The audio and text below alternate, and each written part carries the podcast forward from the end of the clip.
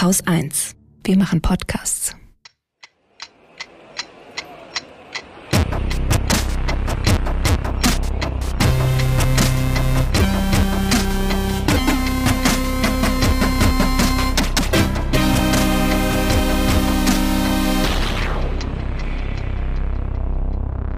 Willkommen zur Wochendämmerung vom 22. Dezember 2023 mit Adolf Hitler, der Ukraine, alten Leuten, Israel, Subventionsabbau, einem Bürgerrat, Sanktionen, Schamjaf zu Argentinien, Kernkraftwerken, einer guten Nachricht, Katrin Rönecke. einem Limerick der Woche und Habe ich den Holger Börsenticker Klein. vergessen? Ja, hast du. Börsenticker.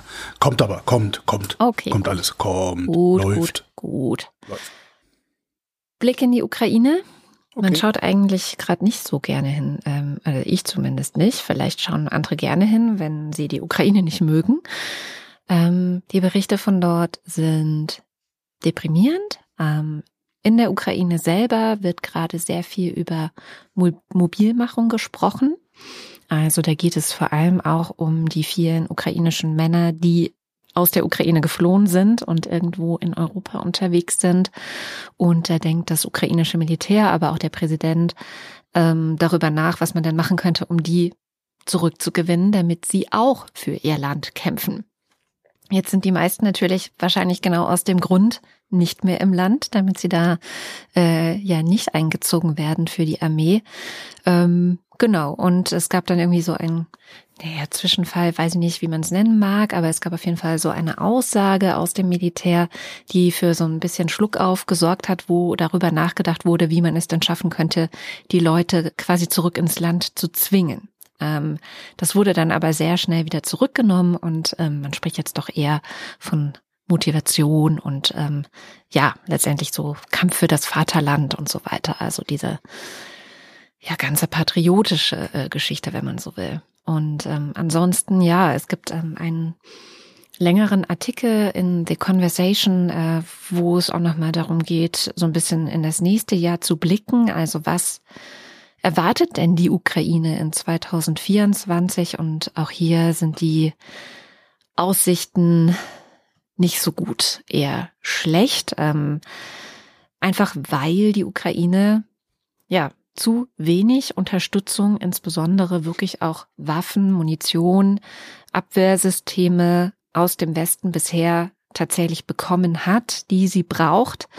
Ähm, und die Debatte in vielen Ländern ja auch längst woanders hingegangen ist. Da guckt man jetzt mehr, was passiert in Israel und im Nahen Osten, was ist mit den Houthi-Rebellen, ähm, ja, diese ganzen Geschichten. Und in den USA ja auch immer noch die ganze Haushaltsdebatte äh, noch nicht abgeschlossen ist. Also das sind alles keine guten Vorzeichen für die Nee, Ukraine. Und das wird ja wahrscheinlich nächstes Jahr noch schlimmer werden, wenn da der Wahlkampf in den USA mal wieder so richtig rund geht und je nachdem, ob Trump wieder da sein sollte oder überhaupt die äh, Konservativen gewählt werden. Also das wird alles kein, kein Spaß. Also weder für uns noch für die Ukraine.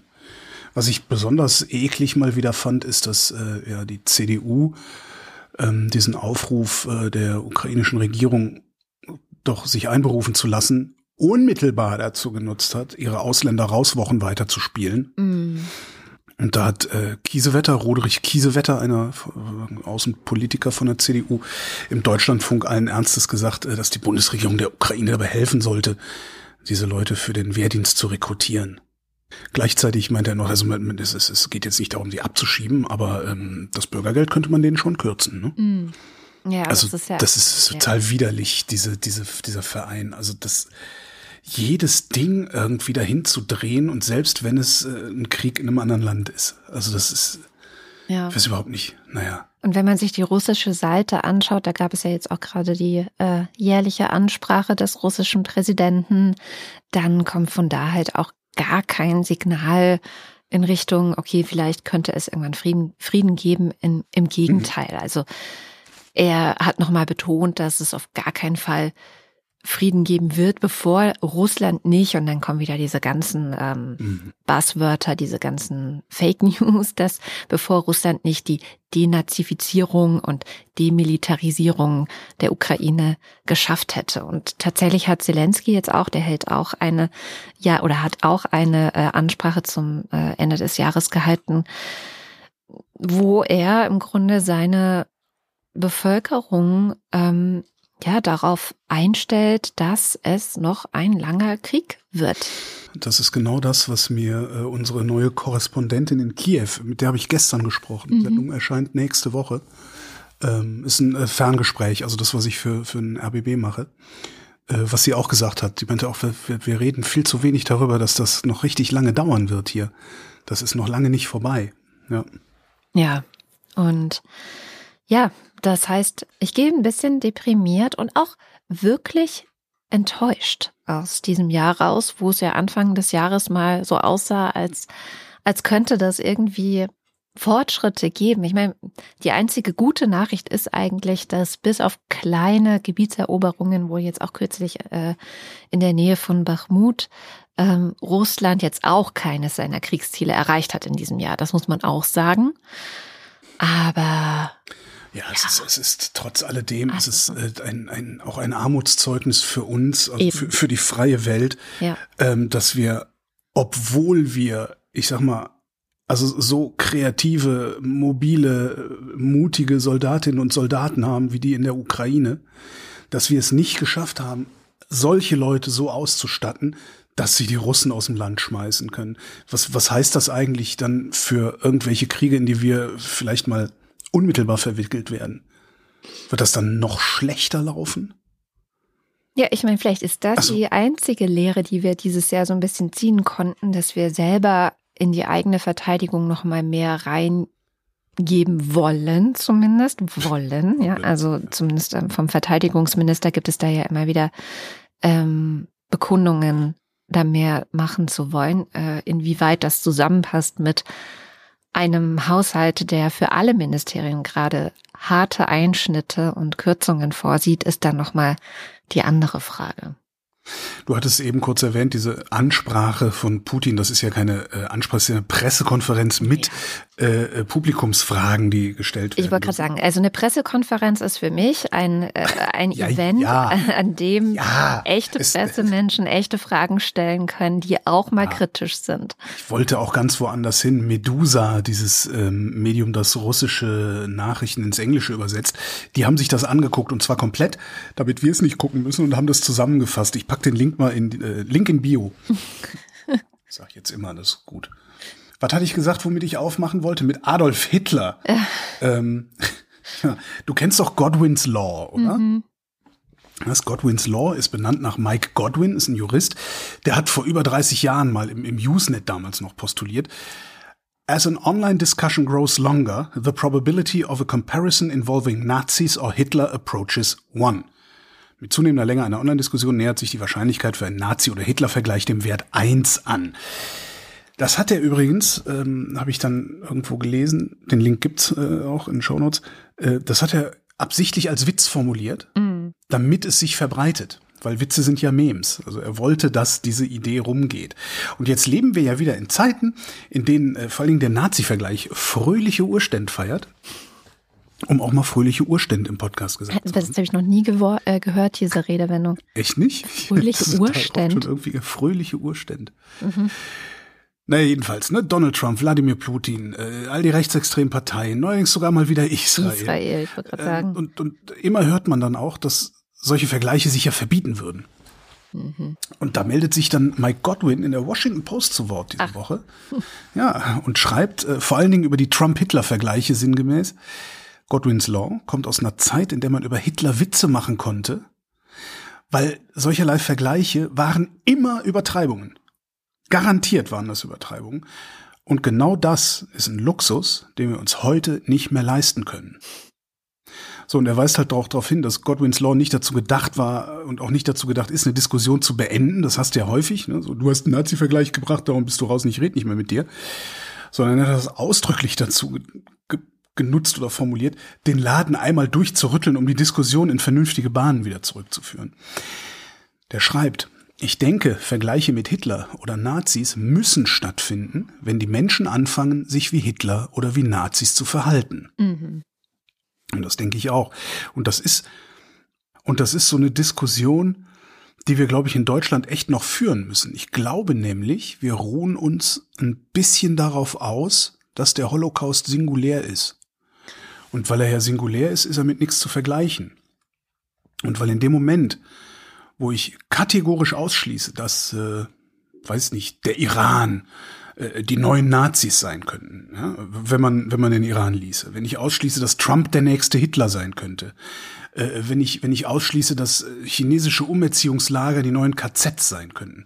In dem Moment, wo ich sowas ausschließe, nehme ich mir Handlungsmöglichkeiten weg. Auf der einen Seite.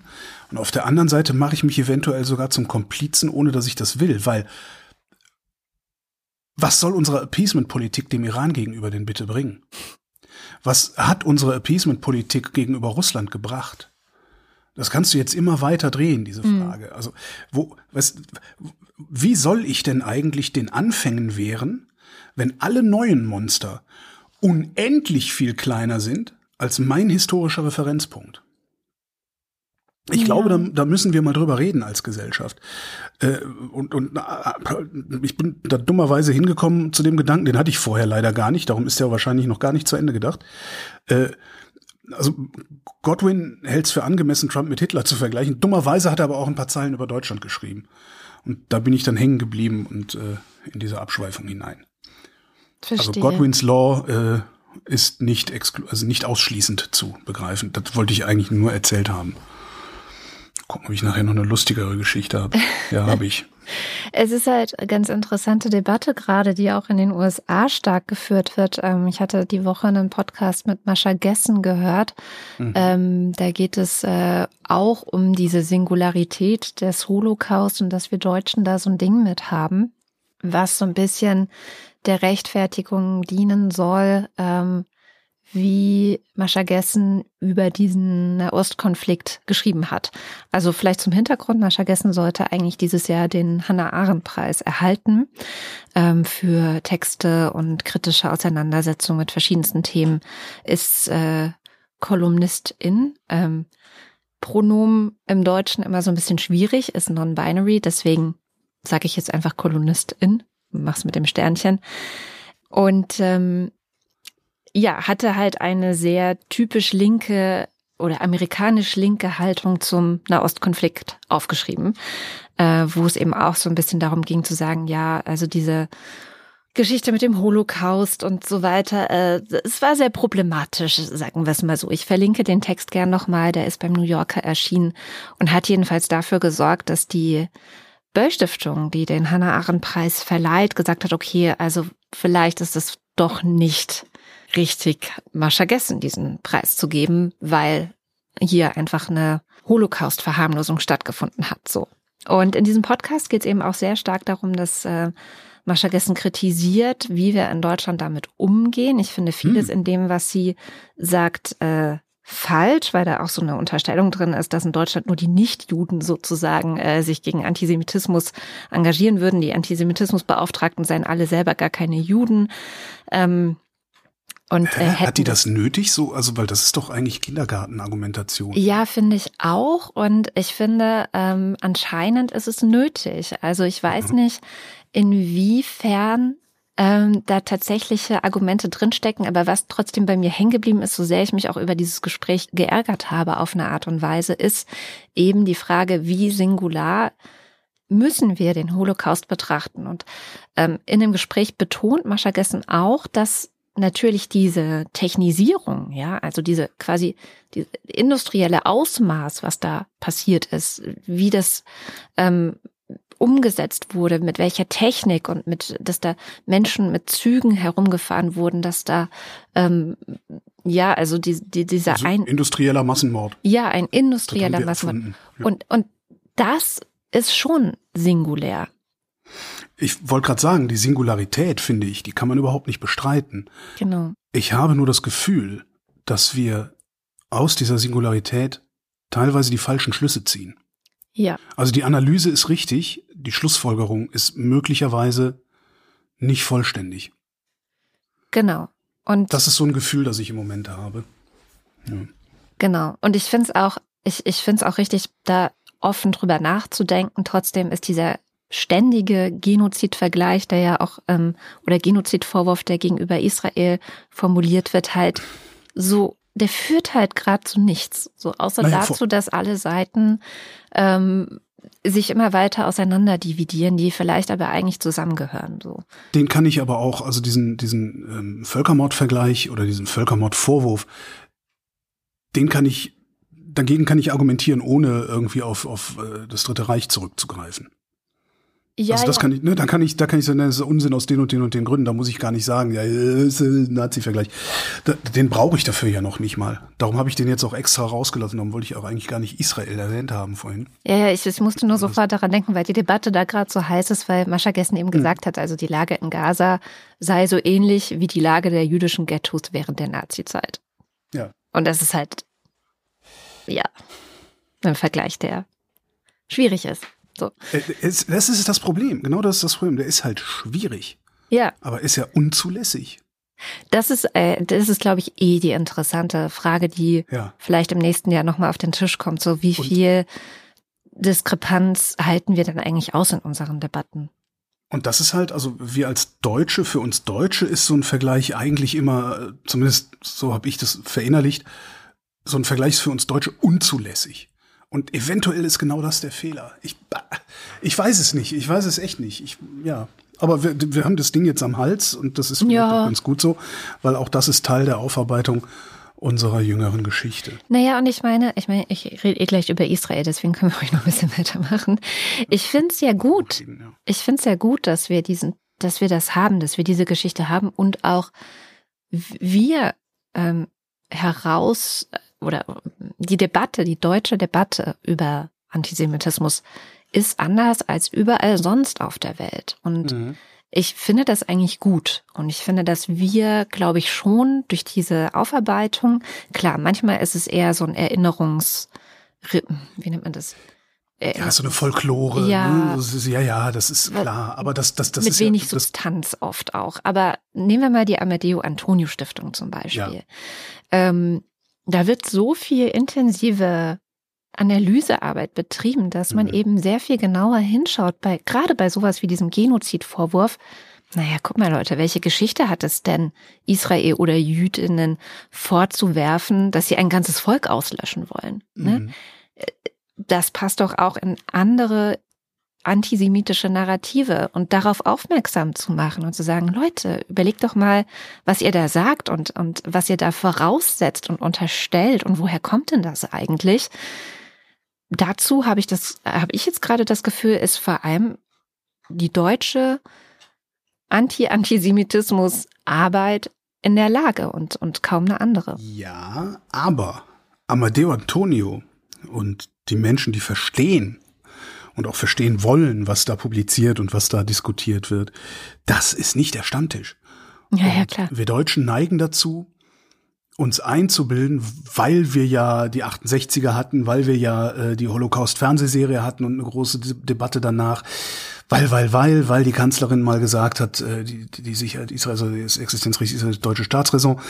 Ähm, wir neigen dazu, uns daf ja für für die Präzeptore Germaniae, so, also für die für die Vordenker äh, eine Aufarbeitung, eine Auseinandersetzung mit dem Antisemitismus zu halten. ne? Das ist so, das, das wird in so vielen Kleinigkeiten auch klar, finde ich. Es ist immer so, ich bin, ich bin Deutscher, ich weiß, was es bedeutet, Antisemit zu sein. Ja, das ist so ein, so ein, so ein Satz, den man in, in mannigfaltiger Abwandlung immer und immer wieder irgendwo hört und liest. Und das ist sehr, sehr gefährlich. Ja, das stimmt. Weil es verstellt, wie ich sagte, es verstellt den Blick und es, es, es nimmt dir, es nimmt dir Denkräume und damit nimmt es dir auch Handlungsräume. Ja, Ja, weil es ist, wenn ich als Deutscher, mir, mir brauchst du nicht zu erzählen, was Judenvernichtung bedeutet. Ja, doch. Auch mir musst du das erzählen. ja. Gerade mir musst du das vielleicht erzählen. Und auch das ist schon wieder ein Problem, weil damit mache ich mich schon wieder zu was Besonderem in dieser ganzen Diskussion. Ja, und auf dem Planet wohnen nicht nur Deutsche, sondern alle möglichen. Ja, voll. Soll ich mal was Lustiges erzählen? Oder ich mache erstmal mit Israel weiter. Oh Gott, ja, okay, dann. Weil es gerade passt. Naja, es ist auch nicht mehr viel. Also es ja, gab einen ganz schönen äh, Artikel, sowohl in der Taz habe ich einen Artikel gelesen zum Thema, ja, also die Regierung Netanyahu, die dürfte wahrscheinlich bald ein Ende finden. Also zumindest kämpft sie gerade um ihr politisches Überleben. Ähm, es scheint jetzt halt nur noch eine Frage der Zeit zu sein. Und dann so diese große Frage, und was passiert dann? Und bei Haaretz war auch ein längerer Artikel dazu, der sich intensiv damit auseinandergesetzt hat, okay, wenn Netanyahu nicht Ministerpräsident in Israel wäre und schon so lange auch äh, gewesen wäre, also angenommen, es gäbe keinen Netanyahu, weil ja ganz oft Leute, ich auch, ich habe da auch eine Tendenz dazu äh, zu sagen, ja, das sind schlechte Menschen, aber sonst ist Israel echt ganz cool. Also ich spalte das so voneinander ab, die Regierung und Israel. Mhm. Ähm, Putin ist ja nicht Russland. Hm? Und dieser, das ist ein Kommentar in Haaretz, der halt ganz klar sagt, Gucken wir uns doch mal die Politik äh, der vorherigen äh, Regierungschefs an. Gucken wir uns mal an, was die anderen Parteien so vertreten. Gucken wir uns mal die Alternativen an, die da äh, kommen könnten. Benny Ganz und so weiter. Was ist denn deren Position? Hm, stellt sich raus, die ist auch gar nicht so anders. Ja, mhm. also wenn es um die Fragen geht, ähm, ja, was machen wir mit der Westbank, was machen wir mit Gaza oder was ist mit der Siedlungspolitik? Wahrscheinlich wäre es ein bisschen besser, das schon, aber dass jetzt ähm, eine andere Regierung plötzlich beginnen würde, an einer Zwei-Staaten-Lösung zu arbeiten und äh, an einen, einem Friedensdialog mit den PalästinenserInnen, das ist schon sehr unwahrscheinlich. Der letzte, der es versucht hat, ist von einem Israeli erschossen worden. Ja. Ne? Ja. ja. Aber das ist, das ist ja sowas, was, was, wozu wir Menschen anscheinend neigen. Ja? Putin ist nicht Russland, äh, Netanyahu ist nicht Israel, äh, Berlin ist nicht Deutschland. Doch, doch und doch wir, sitzen alle im selben Boot, auch wenn uns das vielleicht nicht gefällt. Und das, das, ich kumuliere das ja immer in dem Satz, dass wenn dir die Regierungspolitik der Bundesrepublik Deutschland nicht passt, dann hast du vermutlich nicht genug dafür getan, dass es eine andere Politik gibt. Mhm wir sitzen alle, wir, wir mitgefangen, mitgehangen sozusagen. Das ist schrecklich. Und das ist, das haben wir ja auch gerade in die, die Diskussion zur letzten Sendung auch ähm, über diese Umfragen unter Palästinensern, mhm. äh, über die Unterstützung der Hamas. Das ist nicht trennbar. Das ist, das ist schrecklich. Ja. Also ich finde das überhaupt nicht toll, dass das nicht trennbar, aber es ist nicht trennbar. Die Palästinenser sind das Problem, genauso wie die Deutschen im Dritten Reich das Problem waren, auch wenn es nicht alle waren, auch wenn es Widerstand, auch, auch, auch, auch, auch. Aber das, das ist, das ist, das ist eine, eine vermutlich ist das ein, ein, der Zynismus der Geschichte oder sowas. Du triffst immer alle, wenn du einige verändern willst. Ja. Das ist, ich, ich finde da so, ich finde da auch so, dann auch wieder so ein, letzten, ein, impliziter oder ein, ein, ein äh, Nazi-Vergleich auf, auf, auf der zweiten Ebene oder in der zweiten Ableitung. Letztendlich ist ja das, was, was, was da passiert. Also es, alle Palästinenser kriegen es ab, weil Hamas Scheiße baut. Ja? Ist ungefähr, alle Deutschen kriegen es ab, weil, äh, äh, wie, wie hießen sie, NSDAP Scheiße baut. Ja, klar. Das, das ist ein, ja, das, das hat was, das hat sowas, sowas unfassbar zynisches letztlich. Und das ist immer und immer wieder, das kannst du überall in allen möglichen Ländern, kannst du das immer wieder sehen. Ja? Äh, Afghanistan, Irak, äh, das haben immer alle die Dresche gekriegt, weil einige irgendwie an die Macht gekommen sind. Und das ist auch wieder so ein Ding, wo, wo, glaube ich, dieser Satz während den Anfängen ganz, ganz, ganz wichtig wird. Ja. Ja? Weil irgendwann, guck nach Polen, ja? irgendwann ist jemand an der Macht, der diese Macht missbrauchen wird und dann sitzen auf einmal alle Polen mit im selben Boot. Und die haben es jetzt gerade auf den letzten Drücker geschafft, das Ruder rumzureißen. Noch ist es nicht sicher, weil da gibt's ja auch gerade äh, Stress mit, mit dem Präsidenten und äh, die Peace-Leute, die die Sender besetzen und, und das, ist, das ist auch ähm, müssen wir noch ein bisschen sich setzen lassen. Also ich hatte auch versucht, mich da reinzudenken diese Woche, aber hat auch nicht geklappt. Aber du hast, du hast dann irgendwann bist du als Bürgerin, als Bürger in einem, findest du dich in einem Zustand wieder, wo du mithaftest für ja. dein gesamtes Land.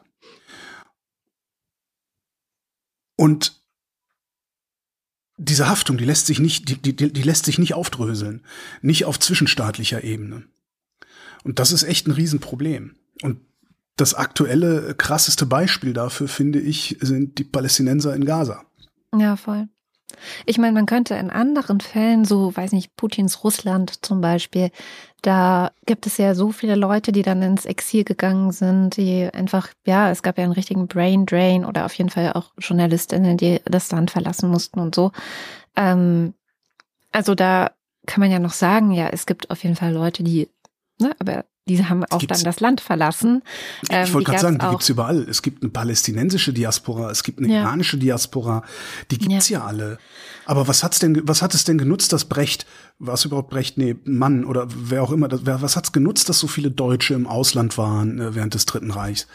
Das hat nichts genutzt. Nee, nee, aber diese Deutschen, ne, die kann man als klar die guten TM äh, äh, kennzeichnen, ja, also die, die haben das Land verlassen und das finde ich so krass an den Palästinensern in Gaza zumindest gerade, dass die diese Möglichkeit ja nicht mehr haben. Also die sind da ja einfach eingesperrt.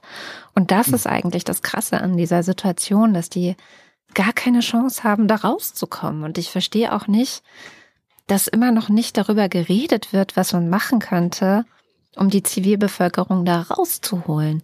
Da hat doch niemand ein Interesse dran, außer der Zivilbevölkerung selbst. Ja, Wenn wir mal ganz ehrlich sind, das, das, das sind doch super, das ist doch super Verhandlungsmasse. Für alle. Für den Westen, für die arabischen Staaten, für die unmittelbaren Nachbarn, für den Iran. Dem Iran kann doch nichts Besseres passieren, als dass die Paläst Palästinenser da nicht raus können. tja. Das, das sind, da, da profitieren alle von. Das ist das nächste Zynische. Ja, und dass das jetzt alles in Schutt und Asche gelegt wird. Irgendwer wird daran sehr, sehr viel Geld verdienen, das wieder aufzubauen. Ja. Du wolltest was Gutes, was Schönes. Was zumindest ein bisschen was lustig, lustig. Es ist eine etwas ältere Geschichte, ist schon vier Jahre alt. Aber ich habe sie gerade erst mitbekommen und ich finde sie zu schön, um nicht, um nicht erzählt zu werden. Also, du kennst doch diese Super Centennials, nennt man die. Menschen, die 100 Jahre und älter werden. Mhm. Ne, gibt's ja immer mal wieder. Und jedes Mal, wenn man, wenn man die so sieht, fragt man sich ja, wie machen die das eigentlich? Wie, was haben die gemacht, wie, dass die so alt geworden sind? Und dann wird immer geguckt, wo leben die denn eigentlich? Und die leben dann immer in so ja, spezifischen Regionen. Ne? Und dann gibt's so Antworten wie, wie, ja, das ist die mediterrane Ernährung. Das ist die Genetik. äh, Das, die haben viele Freunde. Das, die wohnen in Waldgebieten. Die machen viele Spaziergänge. Weiß der Geier, was sie machen. So. Jetzt bin ich auf eine Arbeit gestoßen von einem Forscher an der Australian National University. Die ist leider nicht weiter begutachtet worden. F- Weiß gar nicht warum. Vielleicht, weil es so offensichtlich ist oder, aber egal, die Ergebnisse sind schön. Also, die Arbeit heißt Supercentenarian and Remarkable Age Records exhibit patterns indicative of clerical errors and pension fraud. Mit anderen Worten, es gibt starke Hinweise darauf, dass sehr viele dieser alten Leute gar nicht so alt sind, wie behauptet wird. Weil vor 110 Jahren, ja, es ist 2023, vor 110 Jahren war 1913. Ja, da waren die Geburtsregister längst nicht so akkurat, wie die heute sind. Ja, und sobald ein Staat damit angefangen hatte, saubere Register zu führen, ist die Zahl der über 100-Jährigen, in dieser Arbeit jetzt, ist die Zahl der über 100-Jährigen zurückgegangen um bis zu 80 Prozent. ah, Ne? Also von zehn Leuten über 100 sind nur noch zwei übrig geblieben, alle anderen waren jünger. Und er sagt, das muss, das muss man dem, denen auch nicht unbedingt vorwerfen und muss man auch. Überleg mal, ich weiß nicht, ob es dir so geht, aber oft passiert es, wenn mich jemand fragt, wie alt bist du eigentlich, dass ich kurz überlegen muss. Ich, äh, drei, zwei, nee, 54, fünf, nee, 54 bin ich. So, so wenn es unser einem schon passiert, spontan nicht zu wissen, wie alt wir sind, überleg mal, was in unseren Köpfen los wäre, wenn wir richtige Probleme hätten und nicht diese Luxusprobleme, die man hier in Westeuropa hat. Ja, also Hungersnot, äh, Typhus, äh, Weltkrieg, so, ne, you name it. Ne? Ich glaube, ich würde irgendwann auch einfach vergessen, wann ich geboren bin. Woher ich stamme, sozusagen. Das ist das eine. Das andere ist, also das, das war jetzt vor allen Dingen auf die USA bezogen. Vor 110 Jahren haben die noch nicht so gut Not- Notizen gehabt. Äh, Wo er hinten geguckt hat auch, ist Japan und Italien. Die haben sehr, sehr viele alte und gleichzeitig sehr, sehr gute Aufzeichnungen, auch historisch. Und da hat er was anderes gesehen. Wo sehr viele Alte leben, ist gleichzeitig die durchschnittliche Lebenserwartung sehr kurz und die durchschnittliche Kriminalitätsrate sehr hoch. hm. Und dass ausgerechnet an solchen Orten besonders viele Menschen besonders alt werden, ist unwahrscheinlich. Was aber wahrscheinlicher ist, ist Rentenbetrug. Was ich das finde ich total lustig eigentlich. Im Grunde ist das, nee, ich bin äh, viel älter, darum kriege ich jetzt schon Rente oder der Opa ist noch gar nicht tot, guck mal da im Fenster sitzt er doch, ne? So halt. so. Ähm, der, der Fehler, und darum geht es eigentlich in der Arbeit, auch der Fehler, den wir zu machen scheinen, ist zu gucken, wie hat der alte Mann gelebt und daraus leiten wir dann ab, wie wir vielleicht leben sollten. Was man aber machen müsste, ist gucken, wie sind eigentlich die allgemeinen Lebensumstände, um aus denen heraus statistische Vorhersagen machen zu können. Mhm. Ich zitiere mal aus dem Abstract der Arbeit, übersetzt mit DeepL. In den Vereinigten Staaten wird der über 100-jährigen Status durch das Fehlen einer Geburtsregistrierung vorhergesagt. Im Vereinigten Königreich, Italien, Japan und Frankreich wird eine bemerkenswerte Langlebigkeit stattdessen durch regionale Armut, Altersarmut, materielle Entbehrungen, niedrige Einkommen, hohe Kriminalitätsraten, eine abgelegene Geburtsregion und einen schlechteren Gesundheitszustand und weniger über 90-Jährige vorhergesagt. Hm.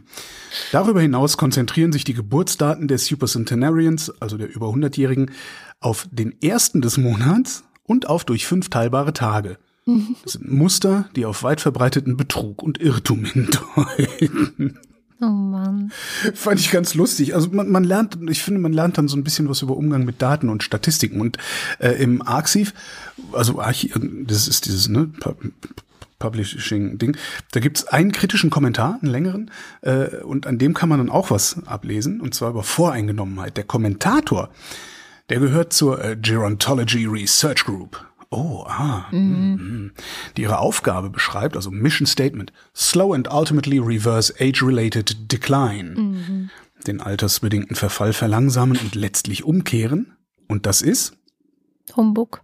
Richtig, Katrin. Ein Geschäftsmodell. Und Entschuldige, dass ich es Humbug genannt habe. Und dann habe ich gedacht, hm, da schlummert doch eine Arbeitshypothese. Mhm. Kann es sein, dass wir die ganze Zeit, wenn es um dieses Thema geht, so eine Art Reklame auf den Leim gegangen sind, die sich zunutze macht, dass wir ungern aufhören würden zu existieren und diesen Umstand dazu benutzt, uns Wundermittel zu verkaufen. Nein, und Holger, ich glaube, du bist. Kann es sein, dass wir so passende Beiträge in den Medien nur deshalb immer wieder sehen, weil auch JournalistInnen nur Menschen sind, also dasselbe Problem mit den Altern haben wie ich. Hm. Und kann es vielleicht auch sein, dass solche Artikel genau darum super klicken? Und kann es sein, Katrin, mhm. dass ich hier nur Fragen stelle? Ja, ich glaube, du stellst dir nur Fragen. ja, sehr lustig. Ich habe auch ein bisschen was Lustiges. Ich fand es ein bisschen lustig. Eigentlich ist es auch ein bisschen traurig. Ähm, und zwar ein schöner Artikel über den Bürgerrat Ernährung im Wandel. Hast du schon mal von dem gehört? Wahrscheinlich nicht. Nee, ist das was selbstgegründetes? Nein, tatsächlich okay. ist das ein offizieller Bürgerrat für den Bundestag, also ein, ein, ein Gremium, das offiziell dem Bundestag zugeordnet ist. Weiß wo, der Bundestag davon? Ja, ja, die wissen davon. wo 160 Teilnehmende natürlich ausgelost wurden. Ne? Also das mhm. ähm, ist ja das Prinzip der Bürgerräte und das, ich finde das ja super cool. Ich finde das ja prinzipiell immer eine tolle Idee und bin Kommunist. deswegen sehr ähm, froh, dass es das jetzt zum ersten Mal gibt zum Thema. Ich bin ja auch eigentlich für eine Räterepublik. Ja. zum Thema Ernährung im Wandel. So, und der Artikel steigt ein mit einem Experiment, kann man es nennen, das dieser Bürgerrat wohl äh, machen musste. Und zwar ging es darum, ein Abendessen für vier Personen zusammenzustellen, aber nicht mehr als neun Euro auszugeben. So. Oh, vier Personen. Jo. neun Euro. Und dann sind die eben haben die sich auseinandergesetzt damit, was kann man damit machen. Und letztendlich gab es einen Auflauf aus Spitzkohl und Kartoffeln. Ähm, Zwiebeln und Sahne konnten sie gerade noch bezahlen, aber für den Käse hat's nicht mehr gereicht. So. Wieso denn nicht? Also ich hätte ja gesagt, komm, äh, ein Kilo Nudeln, mhm. schön Tomatensoße, ne? ja. also Marcella Hasans Tomatensoße und von dem, was übrig bleibt, äh, irgendwie bei, weiß ich nicht, Jacques Weindepot den billigsten Karton Rotwein. Sodass du dann Ja. irgendwie auf sowas wie ja. drei Liter Rotwein und ein paar Nudeln kommst und dann ist irgendwie dieses scheiß Abendessen auch wesentlich erträglicher. Das Problem an deinem, an deiner Strategie ist Mhm. das schöne Wörtchen Ausgewogenheit. Wieso? Es ist Nudeln, Ja. Zwiebel, Tomaten, äh, Trauben, äh, ja. Ausgewogenheit und vielleicht auch noch Regionalität und Saisonalität. Also es wird schwer, mit 9 Euro, das sagen die dann eben auch, ein gesundes Essen zuzubereiten, wenn man eben so wenig Geld zur Verfügung hat. Ah, das ist ja so wie, das ist doch auch irgendwie, das hatten wir, gefühlt hatten wir das doch, seit es Hartz IV gibt, wissen Ja. wir, dass man davon nicht leben kann. Ja, ja, voll. Also, und da kommen ja dann auch die Tafeln her und dieser ganze Kram. Ja, ja, klar. Ist jetzt nur eines der Experimente. Der, der gesamte Auftrag des Bürgerrates lautet, ich zitiere, für den Deutschen Bundestag ein genaues Bild zu bekommen, welche Maßnahmen die Bürgerinnen und Bürger für eine gesündere und nachhaltigere Ernährung wünschen oder welchen Beitrag sie selbst dafür bereit sind zu leisten. Zitat Ende. Ich wünsche für jeden, der am Monatsende kein Geld mehr übrig hat, 150 Euro, damit er sich das Essen überhaupt kaufen kann. Ich glaube, es könnte einer der Effekte dieses Bürgerrates sein, weil wir haben ja schon oft den Eindruck gehabt, dass PolitikerInnen sich nicht wirklich vorstellen können, wie die Situation von BürgergeldempfängerInnen eigentlich ist und Ich was glaube, das das. kann sich, Hm? Entschuldigung. Ich glaube, das kann sich niemand vorstellen, der nicht in der Situation ist. Oder war? Ja, selbst wenn du es warst, ist das, ja, Na, weiß man. okay, ja, da würde ich, Mhm. ja, da gehe ich ein Stück mit, äh, je nachdem, wie lang du es warst, warum du es warst äh, und so. Ja, Aber wenn du aus so einem, so einem, ich sag mal, aus so einem, äh, aus, aus, aus so einer Mittelschicht kommst, selbst wenn es untere Mittelschicht ist, Mhm. ähm, also aus einem, aus einem Leben kommst, in dem es nicht, das- in dem Licht anschalten oder nicht, äh, darüber, dass, wo du nicht drüber nachdenkst, ob das jetzt eine Kilowattstunde ist oder nicht. Und ich glaube, wenn du auf Bürgergeld bist, dann denkst du da sehr wohl drüber nach, ob du dir das jetzt leisten kannst, den Herd einzuschalten oder nicht. ja. Das, es, ich kann mir das überhaupt nicht vorstellen, so ein Leben. Kann ich nicht.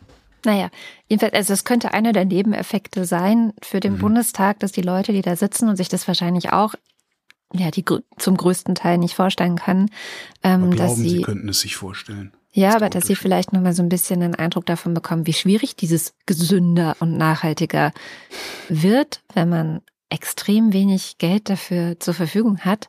Ähm, es sind aber auch noch andere Themen auf dem, auf dem Tableau dieses Bürgerrats. Also die haben Vorträge zu Landwirtschaft, Lebensmittelindustrie, wie funktioniert der Handel, welchen Einfluss kann der Staat nehmen und so weiter. Ähm, und herauskommen soll eben, ja, am besten eine Idee, so eine Art Vorschlag, wie dieses gesünder und nachhaltig durch Politik auch gefördert werden könnte. Also da geht es dann tatsächlich auch da um, also die legen ein Gutachten vor und erarbeiten halt konkrete Vorschläge. Da wird zum Beispiel spekuliert, ob der Bürgerrat ja ein Recht auf Fleischkonsum einfordern wird oder nicht. Ja, weil das auch etwas ist, was oft als erstes gestrichen wird und gestrichen werden muss. Nicht nur der Käse vom Auflauf, sondern ähm, auch der Fleischkonsum. Also das sind Ach so, du bist also bei den beim, beim auf dem Speiseplan gestrichen. Ich dachte jetzt irgendwie politisch. Entschuldige. Auf dem Speiseplan. Ja, Ja. ja. Also d- das ist ja eine soziale Frage. Käse oder Fleisch. ja, natürlich so eine Ähm, soziale Frage. Deswegen gibt es ja auch schon, dieses Jahr glaube ich zum ersten Mal nicht, aber die letzten Jahre gab es ja immer von dieser sehr tollen Initiative Eine Sorge weniger, die sogenannten Bratenpaten zu Weihnachten. Also dass Hm. ähm, Menschen, die das Geld haben, für Menschen, die das Geld nicht haben, Weihnachtsbraten kaufen konnten und das Ja. eben organisiert wurde auf einer, auf einer niedrigen Schwelle. Ähm, das sind ja so, Themen, die Ein Recht auf, also ein Recht auf Fleischverzehr. Interessantes, interessanter Twist eigentlich, weil ein Recht auf Fleischverzehr, das reklamiert für sich ja eigentlich nur Horst Rüdiger aus, äh, weiß ich nicht, wo auf dem Dorf er wohnt. Das ist eine ganz witzige Idee, ja. Ja, keine Ahnung, ob das kommen wird oder nicht. Das ist nur so eine der, der vielen ähm, Gerüchte. Also der Bürgerrat ist halt auch ähm, ein geschlossenes Gremium. Das soll nicht von außen beeinflusst werden. Die sollen in Ruhe und ohne Störungen tagen können und so. Deswegen gibt es sehr wenig bisher. Und am 14. Januar ähm, wird dann das Gutachten vorgelegt und dann wissen wir auch mehr. Auf jeden Fall fand ich es einen recht launigen Artikel. Ähm, und es hat mir auch wieder Lust gemacht auf mehr Bürgerräte. Also, dass man wirklich jetzt mit Ernährung anfängt. Finde ich auch eine interessante Wahl. Ich hätte mit Klima, glaube ich, angefangen, weil es drängender ist. Aber Ernährung ist ja vielleicht auch so ein, so ein Teilaspekt davon. Nein, das ist vor allen Dingen ist das was, das kannst du, ähm, das kannst du im Zweifelsfall ignorieren, weil wenn sich nichts an der Ernährungslage ändert, da ziehen sich die Leute jetzt keine gelben Westen an und gehen auf die Kreisverkehre. Einerseits, andererseits ist es natürlich ein absolutes Grundbedürfnis von jedem Menschen, der irgendwo lebt. Also insofern ist es gar kein unwichtiges Thema. Und es lässt sich super Politik daraus machen. Zum Beispiel, wenn so ein Recht auf Fleischverzehr irgendwo festgeschrieben werden sollte oder überhaupt nur empfohlen werden sollte, dann werden unsere Politikerinnen und Politiker, die ja leider überwiegend unsozial zu sein scheinen, hingehen und daraus ableiten, dass es eine Pflicht zu billigem Fleisch gibt. Mhm. Und dann ist wieder überhaupt nicht gedient. Naja, das ja, aber immerhin gibt's das, du hast ja recht. Wo wir schon bei Hartz IV sind, ähm, wir hatten ja äh, 2022 im zweiten Halbjahr, ähm, haben sie ja, das war ja so das Vorfeld der Bürgergeldeinführung, also der Umbenennung von Hartz IV in Bürgergeld. Und da hatte die Regierung ein Sanktionsmoratorium erlassen. Also, äh, ne, wenn du, also keine Sanktionen mehr bei Hartz IV. Und da hieß es dann ja, ja, da geht ja niemand mehr arbeiten. Und stellt sich raus, stimmt, auf eine Art. Ähm, am Institut für Arbeitsmarkt und Berufsforschung, da gibt es einen Ökonom, der heißt Enzo Weber und der hat gemacht, was Stammtisch und Politik eher selten machen, der hat sich Zahlen angeguckt. Und was er gesehen hat, ist, dass knapp sieben Prozent weniger Menschen Arbeit aufgenommen haben als vorher, also als es noch Sanktionen gab. Hm. Und seit Hartz IV jetzt Bürgergeld heißt, und es tatsächlich auch ein bisschen mehr gibt, müssen wir uns von rechts her anhören, dass davon die Leute alle kündigen würden, weil von der Stütze gibt's ja, ne, da lebst du ja viel besser, als wenn du arbeiten gehst. Das hat Weber sich auch angesehen und stellt sich raus, stimmt nicht. Hm. Er schreibt, im Gegenteil, noch nie gingen so wenige Menschen aus Jobs neu in die Grundsicherung wie heute. Hm. Was er aber gleichzeitig gesehen hat, ist, es gehen weniger Menschen aus der Grundsicherung wieder raus als ja. früher. Das, das heißt, es gibt mehr Langzeitarbeitslosigkeit. Ja, das wundert das, mich nicht. Hm. Das wiederum muss nicht am Bürgergeld liegen, hm. sondern scheint plausibler, dass es an den offenen Stellen liegt. Weil nämlich zur gleichen Zeit, also gleichen Zeitraum, wie er sich angeguckt hat, sind weniger neue offene Stellen gemeldet worden. Je mehr offene Stellen es gibt, desto mehr Menschen kommen in Arbeit. Und was sie halt machen, ist bevorzugt gehen diese Menschen in neue offene Stellen. Das heißt, je mehr neue offene Stellen gemeldet werden, desto mehr Menschen gehen aus der Langzeitarbeitslosigkeit oder aus der Arbeitslosigkeit wieder in Arbeit zurück. Was wir also sehen, ist keine Kündigungswellen wegen Bürgergeld, aber eine tendenzielle Verfestigung der Langzeitarbeitslosigkeit. Mhm.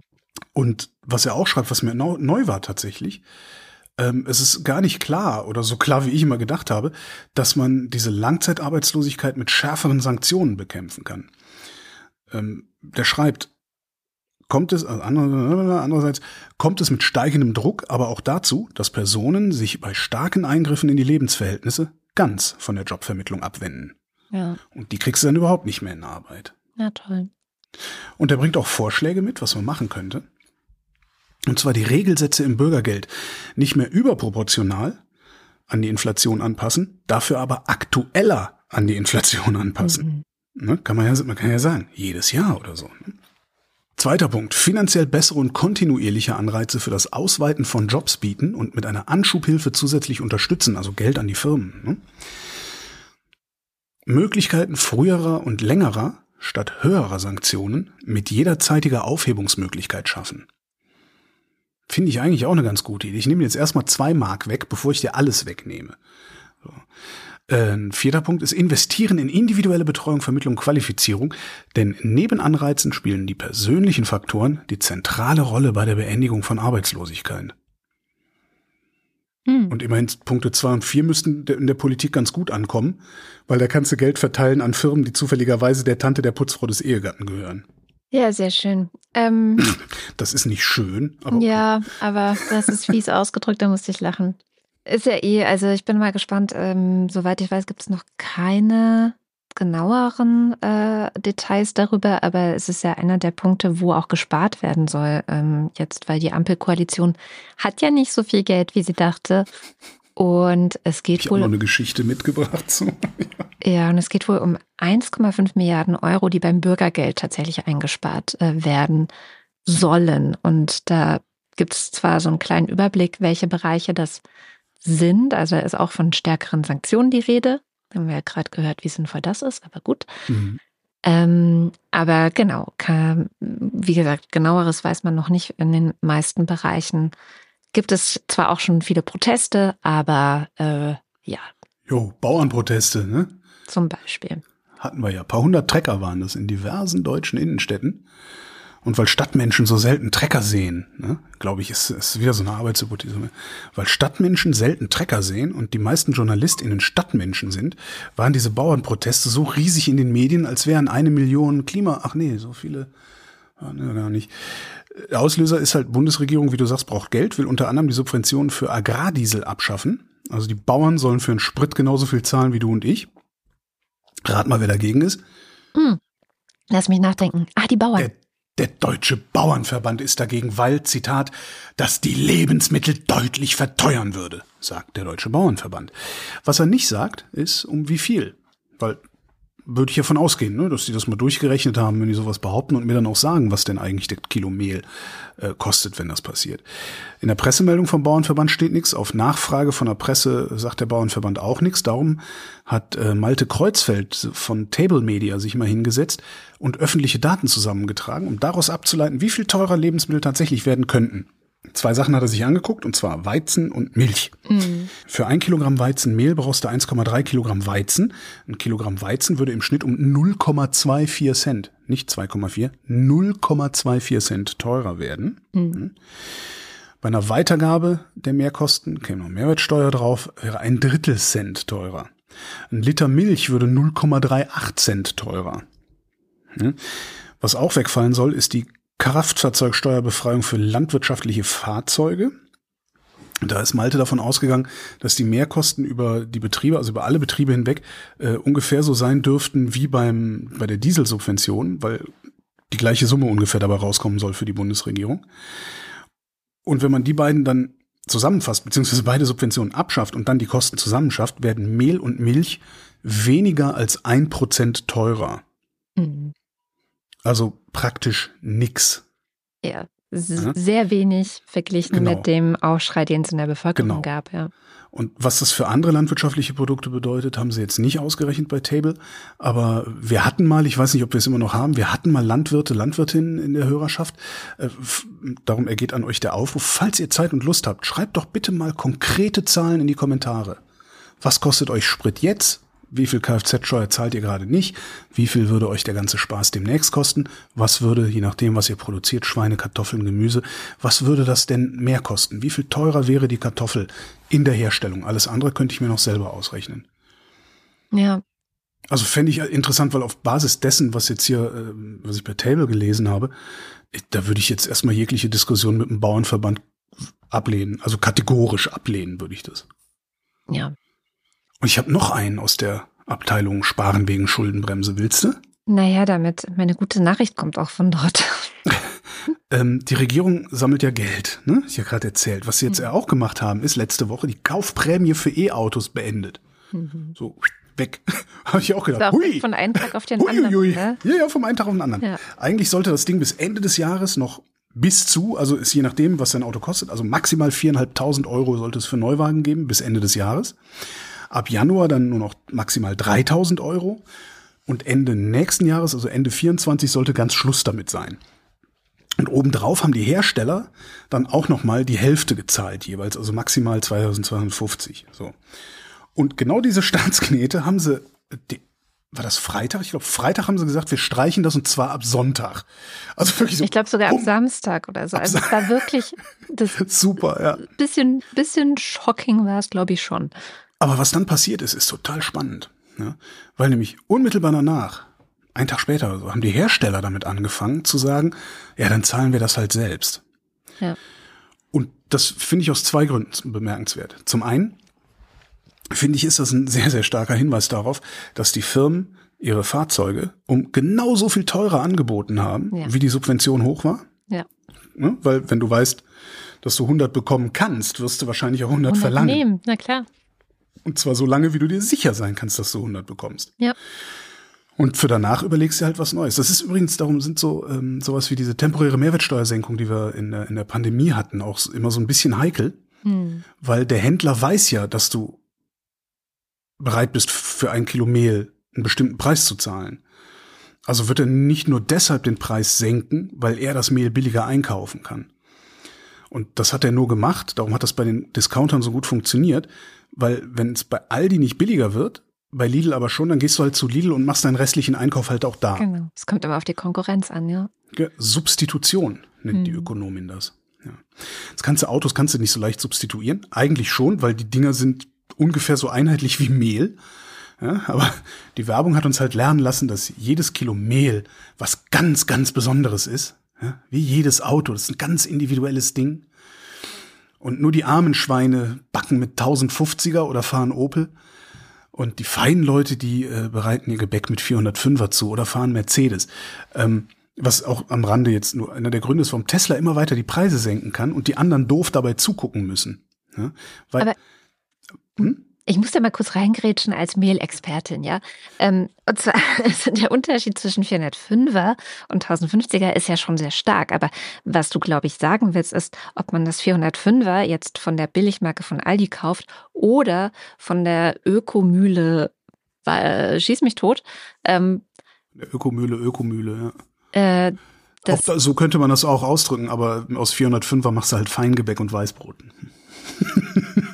Ja, eben. Also ich glaube, dass das ist schon auch was, wo Menschen darauf achten, die wenig Geld haben, weil das 405er kriegst du auch günstig bei Aldi. Also da gibt es ja schon auch die unterschiedlichen Mehle, auch vom Discounter. Ich wollte halt eigentlich überhaupt nicht über Mehl reden, sondern ich wollte eine schräge Metapher machen. Ja, die war aber Eigentlich wollte ich sagen, die Werbung hat uns lernen lassen, dass äh, ein VW Golf ein viel, viel besseres und viel, viel tolleres und schickeres Auto ja. ist als ein Opel, wie heißt denn das vergleichbare Opel-Auto?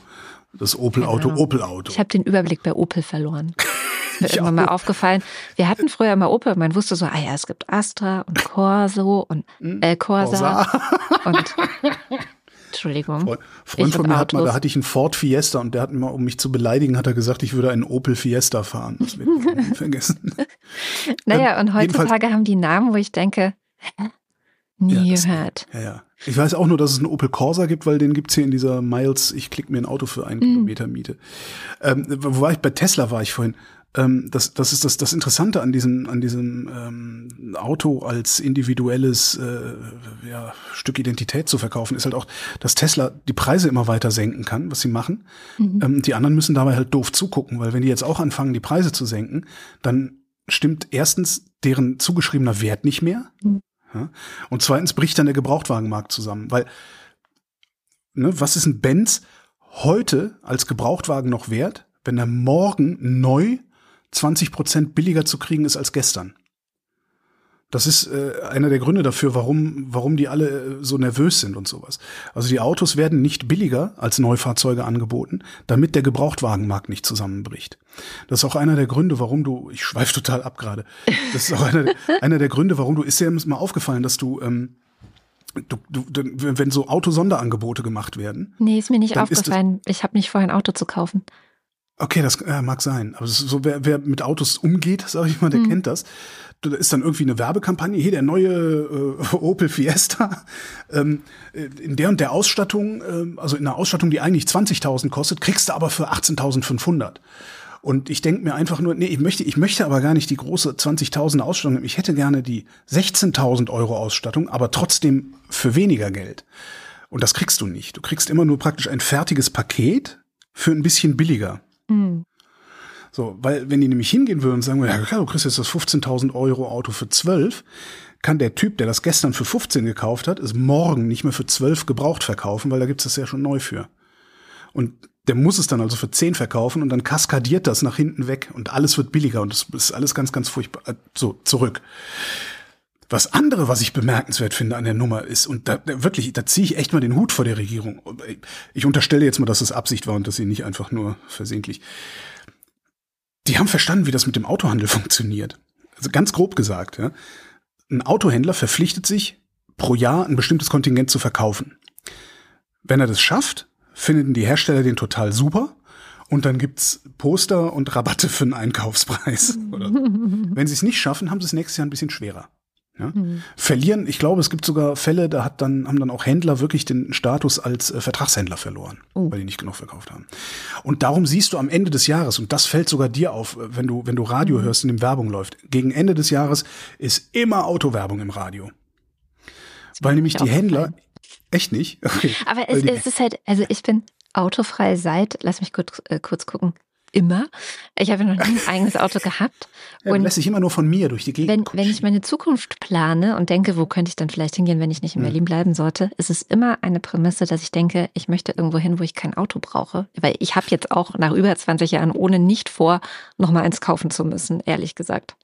Ich hätte halt nur gedacht, dass in den Jahren, in denen du, in denen du viel Radio 1 gehört hast, äh, dir irgendwann auch mal die Werbung von Autohaus König tierisch auf den Sack gegangen wäre. Natürlich ist sie das, aber ich also, äh, habe irgendwann. Du konntest du nicht jahreszeitlich verorten. Ich habe irgendwann angefangen, das Radio leiser zu machen oder okay. auszumachen, wenn die Werbung begann. begann. Was, was die aber halt machen, ist, die, die müssen ihre Bestände verkaufen damit mhm. sie ne, das praktisch das Lager räumen fürs nächste Jahr, so kann man das ungefähr nennen. So, das ist das eine. Das heißt, äh, da standen ganz viele Autos, ja, die eventuell noch gekauft worden wären, wenn es diese Prämie bis Ende des Jahres gegeben hätte. Jetzt gibt's die Prämie nicht mehr, dann sagen die Händler, was soll denn der Scheiß? Das ist das eine. Die Hersteller haben natürlich auch ein Interesse daran, nicht so komische Sachen in der Zeitung lesen zu müssen wie keine alte Sau will mehr VW kaufen und der Chineser räumt den Markt ab oder sowas. Ne? Mhm. Das willst du nicht lesen. Und, okay. und so, so Zulassungszahlen, so Marktführerschaft und so, das ist extrem wichtig in so einem Markt, in dem ja im Grunde standardisierte Fortbewegungsmittel als individuelles Gefühl irgendwie vermarktet werden. Ne? Mhm. Niemand will in einem Loser-Auto sitzen. Und die Bundesregierung hat im Grunde also den Autoherstellern und den Händlern die Hosen runtergezogen und gesagt, guck mal, Pillemann und draußen ist es kalt. Und das finde ich, das, ich finde das total spektakulär, weil jetzt gibt's Kohle von der Industrie, weil will halt niemand bei der Kälte einen Pillemann draußen hängen haben.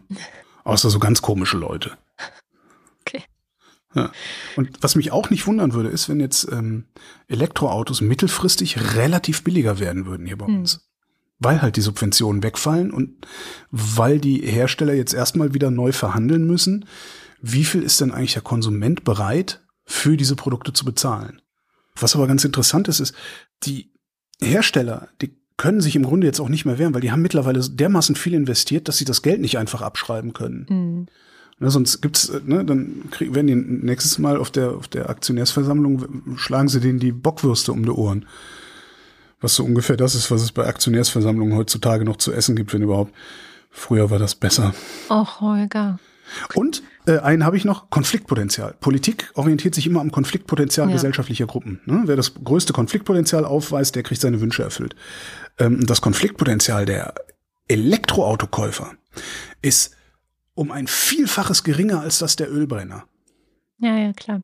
So, und das alles, das nötigt mir doch einen gewissen Respekt ab, äh, und gleichzeitig finde ich es doch wieder ein bisschen tragisch, dass sie nicht den Mut gehabt haben, genau diesen Konflikt zu suchen. Aber ist halt Politik und nicht Roland.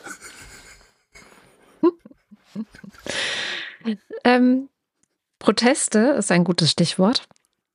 Äh, schauen wir nach Argentinien. Ähm, in Argentinien gibt es und gab es massive Proteste. Da hat ja ein neuer Präsident die Macht übernommen. Äh, Javier Milei heißt er.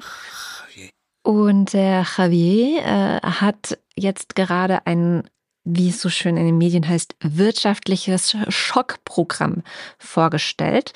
Dagegen gehen die Leute auf die Straße und was genau in diesem Schockprogramm steht und äh, ja, warum die Leute auf die Straße gehen, das erzählt uns jetzt die Scham. Ja, das Ganze hat alles angefangen mit einer Fernsehansprache von Milay. Denn die neue Regierung unter ihm hat jetzt richtig angefangen, die Wirtschaft umzukrempeln. Die war ja bisher ziemlich streng reguliert. Und in einer TV-Ansprache hatte er ein riesiges Dekret mit etwa 300 Maßnahmen ungefähr rausgehauen. Das Ding ist ein echter Wälzer mit vielen, vielen Seiten.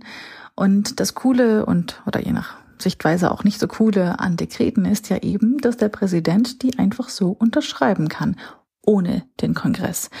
Milay hat dann in seiner Fernsehansprache gesagt, er hat das schlimmste wirtschaftliche Erbe übernommen, das je einem Präsidenten hinterlassen wurde, nämlich Wahnsinnsinflation, eine Zentralbank ohne Reserven und die Hälfte der Leute in Armut. Und das stimmt leider. Argentinien ist die drittgrößte Volkswirtschaft in Lateinamerika und steckt tatsächlich tief in der Krise. Und das jetzt nicht nur seit Milay an der Macht ist, schon seit längerem. Die Inflation ist über 160 Prozent gestiegen. Ähm, mehr als 40 Prozent der Bevölkerung leben in Armut. Die neue Regierung hat den Peso schon um mehr als 50 Prozent abgewertet. Die Regierung jetzt unter Milay die wollen jetzt eine Menge Gesetze kippen, vor allem im Arbeits- und Immobilienmarkt und alle Staatsbetriebe in Aktiengesellschaften umwandeln, um sie eben später zu privatisieren. Milay meinte, das Ziel sei eben, den Leuten ihre Freiheit und Autonomie zurückzugeben und das Wirtschaftswachstum anzukurbeln. Auch das Arbeitsrecht wird geändert. Es geht hauptsächlich darum, Entlassungen zu erleichtern, zum Beispiel durch weniger Abfindungen und weniger Klagemöglichkeiten bei Kündigungen. Das solle Firmen eben dazu anspornen, mehr Leute fest anzustellen. Milay hat auch angekündigt, dass auch ähm, generell mehr gespart und gekürzt wird und ähm, hat gesagt, das Dekret, das sei erst der Anfang. Für manche klingt das eben wie ein Versprechen, für andere eher wie eine Drohung, vor allem für die Opposition wie eine Drohung. Der Wirtschaftswissenschaftler Martin Rapetti meinte neulich auch im Radio, dass es spannend wird, wie viel eigentlich von diesem Sparkurs wirklich durchgesetzt werden kann. Milay kann zwar Dekrete unterschreiben, aber ihm fehlt der politische Rückhalt. Er hat keine eigene Partei oder Organisation, die für ihn kämpft. Und seine, seine radikalen Formen eben, die stoßen auf eine Gesellschaft, die in den letzten Jahren ja auch gezeigt hat, dass sie nicht alles mitmacht. Ob jetzt Milay mit seinem Programm durchkommt, das entscheidet sich nicht im Kongress tatsächlich, sondern auf der Straße. Ähm, in Buenos Aires haben Arbeitslosengruppen aus den Vorstädten schon früher ja eigentlich ziemlich effektive Protest Protestformen entwickelt, indem sie zum Beispiel Zufahrtsstraßen blockiert haben. Und Milay hatte auch einen ziemlich interessanten und auch sehr bedeutungsschwangeren Tag ausgewählt gehabt für, sein, für seine Verkündung, nämlich den 20. Dezember. Ähm, und das sehen halt sehr viele als Provokation, dass er genau an dem Abend eben dieses Programm verkündet. Denn genau vor 22 Jahren gab es nämlich schon mal heftige Proteste gegen ein ähnliches Programm, eben mit diesen, mit der Blockade von Zufahrtsstraßen und so weiter und so fort. Die Proteste waren damals ziemlich ähm, ja ziemlich gewaltvoll. Es sind ungefähr um die 39 Menschen bei den Protesten ums Leben gekommen. Und auch jetzt nach Milays Rede, da gab es auch in Buenos Aires Kochtopfkonzerte, Hubkonzerte, spontane Straßenproteste. Die Stimmung war extrem aufgeheizt. Ähm, besonders auch, weil zum Beispiel die Sicherheitsministerin letzte Woche das neue Sicherheitsprotokoll für Demonstrationen vorgestellt hat. Ähm, da ging es eher, also da ging es weniger um Meinungsfreiheit, sondern eher darum, dass man eben genau diese Straßenblockaden verhindern soll, die eben ähm, die Sicherheitsministerin hat dann eben klargemacht, wer die Straße blockiert, der bekommt Konsequenzen zu spüren. Die Sozialministerin hat es dann nochmal verschärft, hat dann nochmal gesagt, wer bei einer Demo die Straße blockiert, dem wird die Sozialhilfe gestrichen.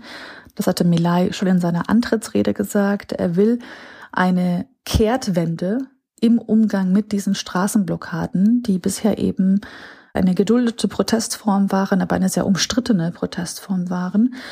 Und ja, das so Sie, die, die Proteste sind bisher ziemlich ähm, friedlich, äh, weitgehend friedlich verlaufen. Am Dienstagmorgen äh, wurden auch sozusagen die Zufahrtswege ins Stadtzentrum kontrolliert. Überall waren Uniformierte, die überwachten, wer zu den Demos unterwegs war. Überall lief auch der Satz, wer die Straße blockiert, wird nicht unterstützt auf Anzeigetafeln, aus Lautsprecherdurchsage und über soziale Netzwerke. Tatsächlich waren äh, weniger Leute bei den Demos als erwartet. Also ich weiß nicht, äh, wie das bei euch so war, aber auf meinen äh, Timelines, so wenn ich die ganzen Videos ansehe, es also sah schon aus nach einer sehr, sehr großen Menge und das waren auch sehr viele Menschen, ähm, waren ungefähr um die 15.000 Demonstranten, Demonstrantinnen, die sich an der Plaza de Mayo eben zusammengefunden hatten, dort marschiert sind. Ähm, genau, also bis auf kleinere Rangeleien, aber ist, ist ziemlich friedlich verlaufen, obwohl da so viele Menschen zusammengekommen sind. Am Ende erklärten sich dann ja die beiden Seiten eigentlich zum Sieger. Die sozialen Organisationen ließen sich nicht einschüchtern auf der einen Seite und die Regierung hielt den Verkehr aufrecht, also die Straßen wurden sozusagen nicht blockiert. Ähm, und jetzt mal so ein bisschen abstrakter gesehen oder so Big Picture mäßig gesehen, wie viele dieser Maßnahmen, die er jetzt da so per Dekret beschlossen hat, alleine genau per Dekret umgesetzt werden können tatsächlich. Das wird sich noch zeigen. Das Dekret ähm, muss dem Kongress vorgelegt werden und das gilt so lange als gültig, bis darüber tatsächlich entschieden wird. Ähm, schon jetzt rechnet man eben eigentlich mit vielen Eilanträgen gegen einzelne Maßnahmen. Das heißt, to be continued. Um, wir werden auf jeden Fall, beziehungsweise ich werde auf jeden Fall darüber da nochmal ein Auge drauf werfen. Und was das auf der nächsten und übernächsten und wahrscheinlich auch noch überübernächsten Metaebene noch alles für Konsequenzen haben könnte, dieses, dieses Wirtschaftsprogramm, das habe ich äh, diskutiert mit Rudi Bachmann und Christian Bayer, meinen beiden Ökonomen, und zwar, das ist auch schon wieder ein bisschen her, Ende November in der Sendung. Ähm, da haben wir uns angeguckt, was Javier Milei da alles so vorhat, woher er kommt, was so ein Currency Board macht, weil der ne, Bindung, also der wollte ja einen Dollar einführen, äh, woher die argentinische Wirtschaftspolitik überhaupt kommt äh, und vor allen Dingen, was passieren wird, wenn er seine Wirtschaftspolitik tatsächlich durchsetzt. Und das passiert ja auch schon. Äh, es gibt erste Regionen, die sich überlegen, eine eigene Währung einzuführen. Mhm. Muss man mal abwarten. Warten wir mal ab. Link in Bio. Die gute Nachricht, äh, habe ich gesagt, kommt auch aus diesem ganzen, die Regierung muss sparen, wo soll sie nur das ganze Geld hernehmen, äh, Von Spektrum. Darüber wird natürlich nicht gesprochen. Ach so. Ist ja klar. Ja, dann will ich davon auch schweigen. Wir haben zwar so viele Milliardäre in Deutschland wie noch nie zuvor und wir sind jetzt auch, ich glaube, Platz vier der Liste der Länder mit den meisten Milliardären oder irgendwie sowas. Aber haben wir diese Doku, haben wir diese Doku schon empfohlen? Wer die noch nicht gesehen hat, diese ZDF-Doku, das geheime Leben der Superreichen oder wie sie heißt? Ja, nee, haben wir nicht mit, empfohlen. Mit, weil da sind zwei wirklich, wirklich, wirklich spektakuläre Momente drin. Das eine ist, wie der irgendwie einer der reichsten Männer Deutschlands mit seinem Privatjet zu seiner Yacht fliegt und der Reporter fragt, haben Sie ja nicht auch ein bisschen schlechtes Gewissen? Und der Typ sagt allen Ernstes, ja, was soll ich denn machen? Soll ich mit dem Fahrrad fahren oder was? Wie soll ich denn da hinkommen? Das sagt mehr über Superreiche aus mhm. als, als alle soziologischen und sonst was Analysen. Und das andere ist auch noch, ich glaube, ich weiß gar nicht, ob das ein Superreich ist, ich glaube auch, der halt sagt, ja, aber wenn sie jetzt allen 20 Prozent mehr geben, dann gibt es so eine kurze Konsumblase und damit ist ja auch niemandem gedient. Wir investieren das Geld halt wenigstens. Und das ist genau die Erzählung vom faulen Arbeitslosen, der die Stütze nur versäuft. Nur halt auf einem höheren finanziellen Niveau. Und es ist genauso ein Unsinn, weil es natürlich eine langfristige Wirkung hat, den Konsum anzuschieben. Ja. Super Doku. Link in Bio. Entschuldigung. Ähm, genau, die gute Nachricht ist, Fliegen wird teurer. Das ist jetzt natürlich für viele Leute das ist keine, keine gute, gute Nachricht. Nachricht bist du für mich ist es super, weil ich so denke, ja, endlich, endlich. Ich äh, fliege ja schon länger nicht, zumindest versuche ich es.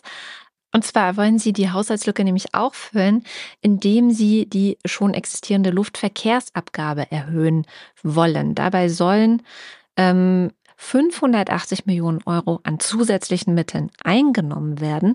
Äh, bisher waren es ungefähr eine Milliarde, die das Ganze im Jahr an Euro eingebracht hat. Das heißt, von über 500 Millionen ähm, Ausgehend kann man mit einer Steigerung um über 50 Prozent rechnen. Und das bedeutet, weil also das Handelsblatt sagt, naja, man kann davon ausgehen, dass diese Preise einfach an die äh, KonsumentInnen weitergegeben werden. Also da werden die ähm, Luftfahrtunternehmen nicht lange über, überlegen, ob sie das vielleicht selber zahlen oder so. Völlig okay. Ja, finde ich auch. Und ähm, ja, das heißt, die, die steigenden Kosten, und das ist dann so ein bisschen gestaffelt, je nachdem, wie lang die Reise ist, ähm, werden dann tatsächlich auch ab 1. Januar für Menschen anfallen, die Reisen unternehmen. Und je länger die Reise, desto größer der Preisanstieg. Ja, super. Hatte ich neulich auch, was war das denn? Es gab doch noch so eine Sache, wo so genau äh, die was war das? Die Pla Plastikabgabe. Hast du davon schon mal gehört? Plastikabgabe. Plastikabgabe. Es gibt eine Abgabe, die äh, die Bundesrepublik Deutschland an die Europäische Union zahlen muss, sind anderthalb Milliarden im Jahr äh, für Plastikverpackungen. Mhm. Das zahlt, das zahlt die Bundesrepublik. So die, das, ja, das heißt alle, also die Steuer, SteuerzahlerInnen, alle zahlen dafür, dass deutsche Unternehmen Plastikverpackungen produzieren. Selbst die Leute, die im Unverpacktladen einkaufen gehen, bezahlen dafür, dass es Plastikverpackungen gibt. Und das ist so, und da hat die Bundesregierung jetzt auch gesagt, ja, nö, das, äh, das streichen wir dann. Ne? Also es sollen halt mal die, die das, das, warum zahlen wir das denn aus Steuermitteln? Wir sind doch nicht bescheuert. Und ähm, habe ich dann auch, ich weiß gar nicht, in irgendeinem sozialen Medium habe ich geschrieben, so war mir überhaupt nicht klar, dass wir jedes Jahr anderthalb Milliarden einfach so aus Steuergeld zahlen. Und dann antwortete auch einer, ja, toll, das wird dann, äh, wird dann auf die Verbraucher umgelegt. Ist das denn besser? Wo ich auch nur gesagt habe, ja, natürlich ist das besser. Ja. Preissignale sind immer das Bessere, ist immer die bessere Wahl. Ja, also das ist doch Substitution. Ne? Sie haben also, natürlich den einen Nachteil, dass Preissignale, man, äh, wie man sie so schön nennt, auch eine Schere zwischen Arm und Reich noch vergrößert oder zumindest spürbarer machen können. So. Zumindest sichtbarer machen sichtbarer, können. Spürbarer, ja, Weil die Steuern zahlen die Armen ja genauso. Ja, und zwar über, über sowas wie Umsatzsteuer oder Mehrwertsteuern. Ja. Also ist ja jetzt nicht so, dass die, dass die davon unbehelligt bleiben würden. Und was es aber gleichzeitig macht, ist halt, was ich eben auch sagte, du, du, du bist halt überhaupt erstmal in der Lage, eine Substitutionsentscheidung zu treffen, weil du eben den echten Preis einer Ware siehst. Und dann kannst du halt sagen, ach guck mal, dass die Plastikverpackung äh, in 500 Metern Entfernung zu kaufen, ist ja viel teurer, als in 800 Metern Entfernung zum Unverpacktladen zu gehen zum Beispiel. Ja, ja, klar. Ja. Was ich Von daher finde ich das mit den Reisen finde ich auch total super, dass es teurer wird. Also realistische Preise bekommt. Es wird ja gar nicht teurer. Nee, nee, und realistisch sind die Preise immer noch nicht. Was ich sehr interessant fand, war die Argumentation äh, eines äh, EasyJet-Vertreters, äh, der der Meinung ist, dass äh, gegen den Klimawandel nichts getan würde mit dieser äh, Erhöhung der Abgabe, weil die Mehrkosten zwar dazu führen würden, dass die Tickets teurer werden, was dazu führen könnte, dass weniger Leute fliegen, aber dann würden die Flugzeuge ja nur mit weniger Leuten fliegen, aber sie fliegen ja immer noch. Das heißt, pro Person würde mhm. noch mehr, würden noch mehr Emissionen ausgestoßen werden, was eine totale Quatschrechnung ist, ähm, wo ich echt auch vorwarnen möchte, darauf reinzufallen, weil natürlich, wenn zunehmend weniger Leute fliegen, und das ist ja auch eine Entscheidung, die man ganz unabhängig von diesen Preisen treffen könnte, ähm, dann werden irgendwann auch weniger Flugzeuge fliegen. So. Das muss natürlich ja, immer eine gewisse äh, Schwelle überschreiten erstmal. Ich gerade sagen, ja. also der, der, der, der, vermutlich hat er recht, Erst weil wir nämlich den Mumm nicht haben, das wirklich realistisch zu bepreisen. Ja. Das wäre natürlich eine noch bessere Nachricht. Nee, nee, das ist immer, das ist immer so ganz witzig. Also ich vermute mal, wenn er, wenn er, wenn seine Randbedingungen sind, es fliegen genauso viel Flugzeuge wie jetzt weiterhin, aber fünf Prozent weniger Leute sitzen drin, hat er natürlich vollkommen recht. wie immer, wenn man Randbedingungen sehr, sehr eng fasst, da kann man immer recht haben. Das ist genauso, wie sich Karl Lauterbach jetzt hinstellt und sagt, die Schulschließungen waren ein Fehler. Weil Lauterbachs Randbedingungen sind natürlich Infektionen innerhalb der Schülerschaft. Mhm. Was Lauterbachs Randbedingungen nicht sind, sind aus der Schülerschaft heraus in die Familien und überall anders hin eingetragene Infektionen. Die betrachtet er nicht, sonst mhm. hat er Unrecht. Genauso läuft's Business. Einen kleinen habe ich noch, den referiere ich nicht, sondern verweise auf einen Link, aber pass auf. Also, auf der Klimakonferenz, also jetzt COP28, haben 22 Länder versprochen, die globale Kapazität an Kernkraftwerken bis 2050 zu verdreifachen. Hm? Mhm. Alle jubeln, ne? So, vor allen Dingen hier die ganzen Kokolores-Köppe da. Äh, äh. so, bei NTV habe ich jetzt ein Interview gefunden mit einem Typen, der heißt Michael Schneider ist Anti-AKW-Aktivist, äh, gilt aber als extrem kompetent, hat auch irgendwie einen alternativen Nobelpreis schon mal gekriegt und so. Und der hat einfach mal gerechnet, was das mit der Verdreifachung bedeutet. Dafür hat er hergenommen die Zahlen der letzten 20 Jahre und der sagt, ja, geht halt nicht. Total geiles Interview. Sagt, ja, aber äh, wie ist denn, nee, geht nicht. Ge brauchen wir ja keinen Mathematiker für zu sein, um zu sehen, dass das nicht geht. Hier, äh, gesagt? So, ähm, wir, wir, Sie vergessen ja völlig, dass bis, bis dahin auch Reaktoren vom Netz gehen. Ja? Und selbst wenn alle bis zum letzten Tag ihrer Betriebsgenehmigung laufen würden, müssten 270 Atomkraftwerke gebaut werden, nur um den heutigen Stand zu halten. Das heißt, wenn du die Kapazitäten verdreifachen willst, brauchst du 1000 neue Reaktoren. Das sind 10 pro Jahr bei einer durchschnittlichen Bauzeit von 10 Jahren. und einer Industrie, die jetzt schon damit überfordert ist, alle Anlagen am Laufen zu halten und neue Anlagen dazu zu. Total schönes Interview. Hm? Ja, na dann, dann kann man sowas ja auch gerne beschließen, wenn es eh nicht geht. Also, genau. dann habe ich da auch kein Problem mit. Genau. Die Diskussion. Ey. Aber wir haben es doch beschlossen. Ach. Geht halt nicht. Kommen wir zum Limerick der Woche. In der vergangenen Woche hatten wir das Thema der Zorn Gottes ausgerufen. Und Hat, ist nicht so angekommen, ne? Da haben sie irgendwie haben sie sich nicht getraut, sich nee, den Herren anzulegen. Das war jetzt nicht so der Bringer, ähm, aber vielleicht sind auch alle schon im Weihnachtsmodus. Hier ist jedenfalls, was unser Wochendämmerungspoet Jens Ohrenblicker gedichtet hat. Wochendämmerungspoesie. Limericks aus dem Papierkorb des Weltgeschehens. Das jähe Ende des Hassan Bitmes. Ein Erzislamist namens Hassan, der schloss sich verbal der Hamas an. Da traf Gottes Zorn ihn plötzlich von vorn. Er röchelte nur, sieh dir das an. Hätte ein und das war's dann erwartet, aber ja. Welchen nimmst du denn aus unserer Hörerinnenschaft? Ich, ich nehme den von Florian, damit ich nicht den von Sören nehme. Okay. Verneinst du dem Klima sein Schmerz, dann stoppt vielleicht bald auch dein Herz. Willst du es aussitzen, lässt er dich hart schwitzen, für den da oben ist's alles kein Scherz. Sehr schön. Dann nehme ich den von Sören. Sören schreibt, der Herr Hasan Bismes empfahl, ein Judenvernichtungsfanal.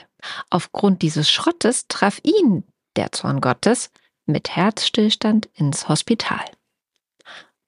Thema diese Woche? Mm. Mm. Hitler. Nee, Entschuldigung. Rentner. Nee. Arbeitslose. Nee. Soll ich mal kurz. Nee, sag du. Ich habe keine Ahnung. Du hast keine Ahnung. Hm. Nee.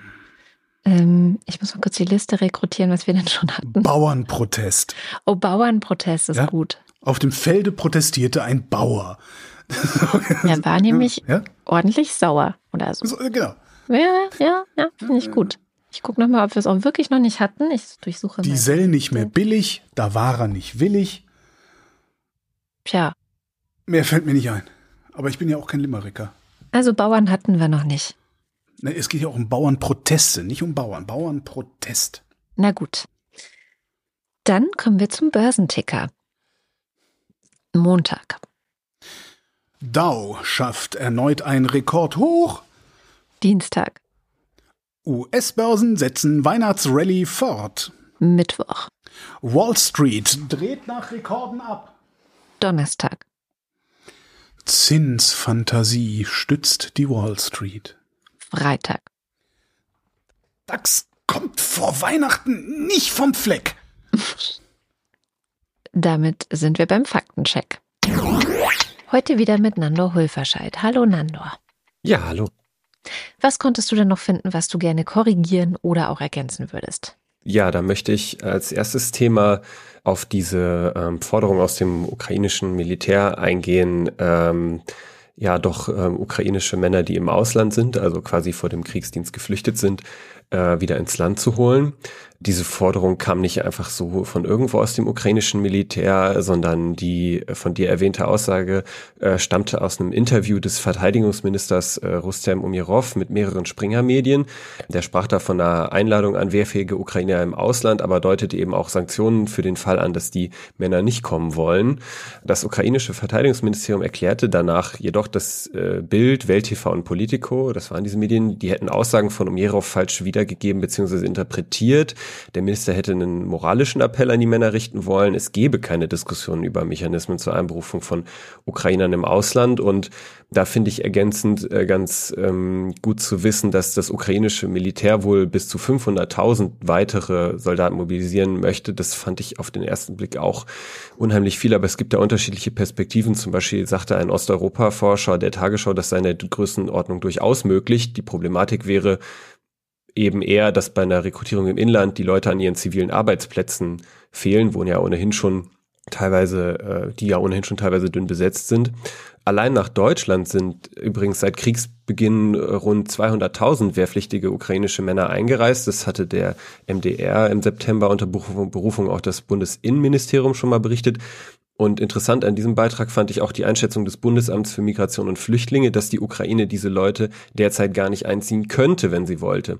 Zitat Direkt nach Beginn des russischen Angriffskrieges in der Ukraine hat die EU die sogenannte Massenzustromrichtlinie in Kraft gesetzt und wir konnten in Deutschland alle Kriegsflüchtlinge aus der Ukraine äh, nach 24 Aufnahmegesetz hier bei uns aufnehmen. Es gab kein Asylverfahren und dementsprechend auch keine Möglichkeit, einen möglichen Asyltitel zu entziehen und diese Leute zurückzuschicken, unabhängig davon, ob es sich um Männer im wehrpflichtigen Alter handelt, Frauen, Kinder, alte Leute. Alle diese Menschen haben einen Aufenthaltstitel. Dieser Schutz gilt äh, noch bis Februar 2024 und soll wohl um ein Jahr verlängert werden.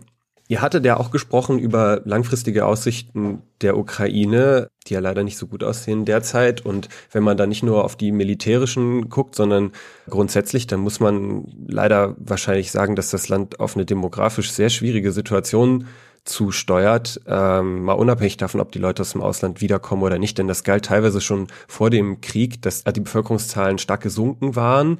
Und äh, man weiß das auch nicht so genau, denn die Ukraine hat sehr lange schon keinen Zensus mehr gemacht, das letzte Mal wohl Anfang äh, der 2000er Jahre und eine interessante Analyse dazu vom Zentrum für östliche Studien in Warschau habe ich mal für die Shownotes mit als Link rausgesucht. Vielen Dank. Dann hat der Holger bei dem Thema noch erwähnt, dass äh, Rodrich Kieswetter, CDU-Außenpolitiker, äh, im Deutschlandfunk gesagt hätte, ja, man müsse ja den äh, wehrpflichtigen Ukrainern hier in Deutschland das Bürgergeld kürzen, um eben ja Druck zu erzeugen dass die sich vielleicht äh, am Heimatschutz beteiligen. Das ist äh, korrekt. Ähm, ihr hattet das noch nicht in den Shownotes. Ich habe das rausgesucht. Es gibt ein Transkript von dem Interview beim Deutschlandfunk. Da sagt er das. Er betont äh, darin unter anderem auch, dass das Kriegsdienstverweigerungsrecht des Grundgesetzes ja nur für Deutsche gelte.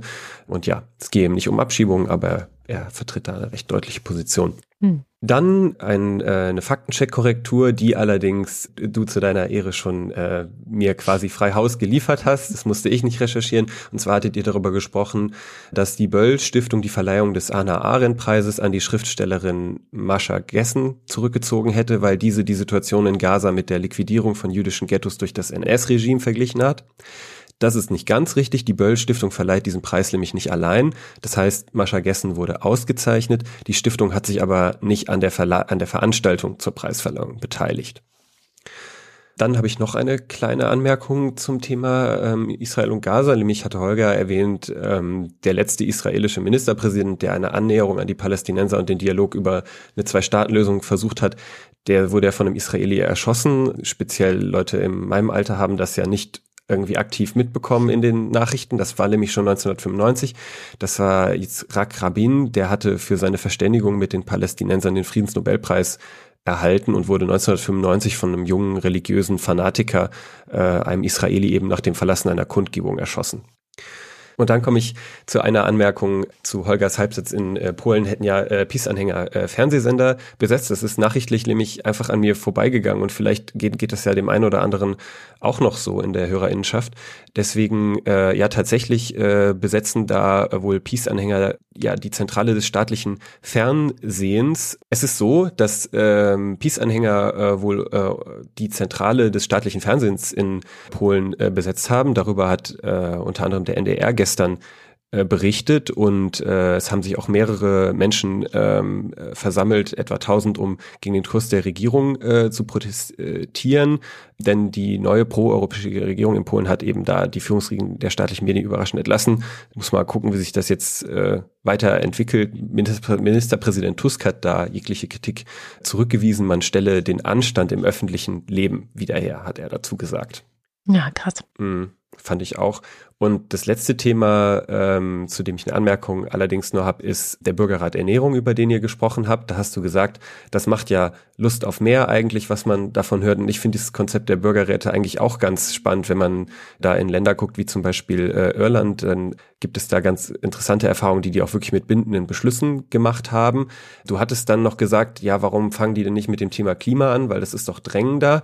Dazu hätte ich jetzt die Ergänzung, der Bürgerrat Ernährung war zwar der erste, der direkt vom Bundestag beauftragt war, aber es gab halt eine Reihe von Vorgängern. Ich glaube, teilweise hatten wir die auch schon mal in der Sendung, als die eben passiert sind. 2021 mhm. zum Beispiel gab es einen Bürgerrat Klima. Und man muss dazu sagen, dass auch diese Bürgerräte, auch wenn die dann von mehr Demokratie oder so weiter organisiert waren, die waren schon immer auch mit der Politik vernetzt. Zum Beispiel hat die Bundestagsverwaltung die evaluiert und eben quasi das jetzt ist die Grundlage gewesen dafür, dass sie jetzt einen offiziellen Bürgerrat gemacht haben. Und es gab auch schon äh, ein paar weitere Themen, zum Beispiel Demokratie, Deutschlands Rolle in der Welt, Zukunft Europas. Das war einer, der vom Außenministerium einberufen wurde. Äh, Forschung, künstliche Intelligenz sowie Bildung und Lernen. Also vielleicht hat man sich deswegen gesagt, gut, diese Themen hatten wir schon, deswegen machen wir jetzt Ernährung. Aber man hätte vielleicht auch einen zweiten zum Thema Klima machen können. Ja, und okay. das war's von mir. Dann vielen herzlichen Dank und frohe Festtage und einen guten Rutsch für dich. Danke, das wünsche ich auch allen und freue mich aufs nächste Jahr. Und dann kommen wir wie immer ans Ende der Sendung. Wir lesen jetzt all die Namen vor, derer, die im Fanclub oder bei den Ultras auf Steady sind. Das ist eine der vielen Möglichkeiten, wie ihr die Wochendämmerung unterstützen könnt.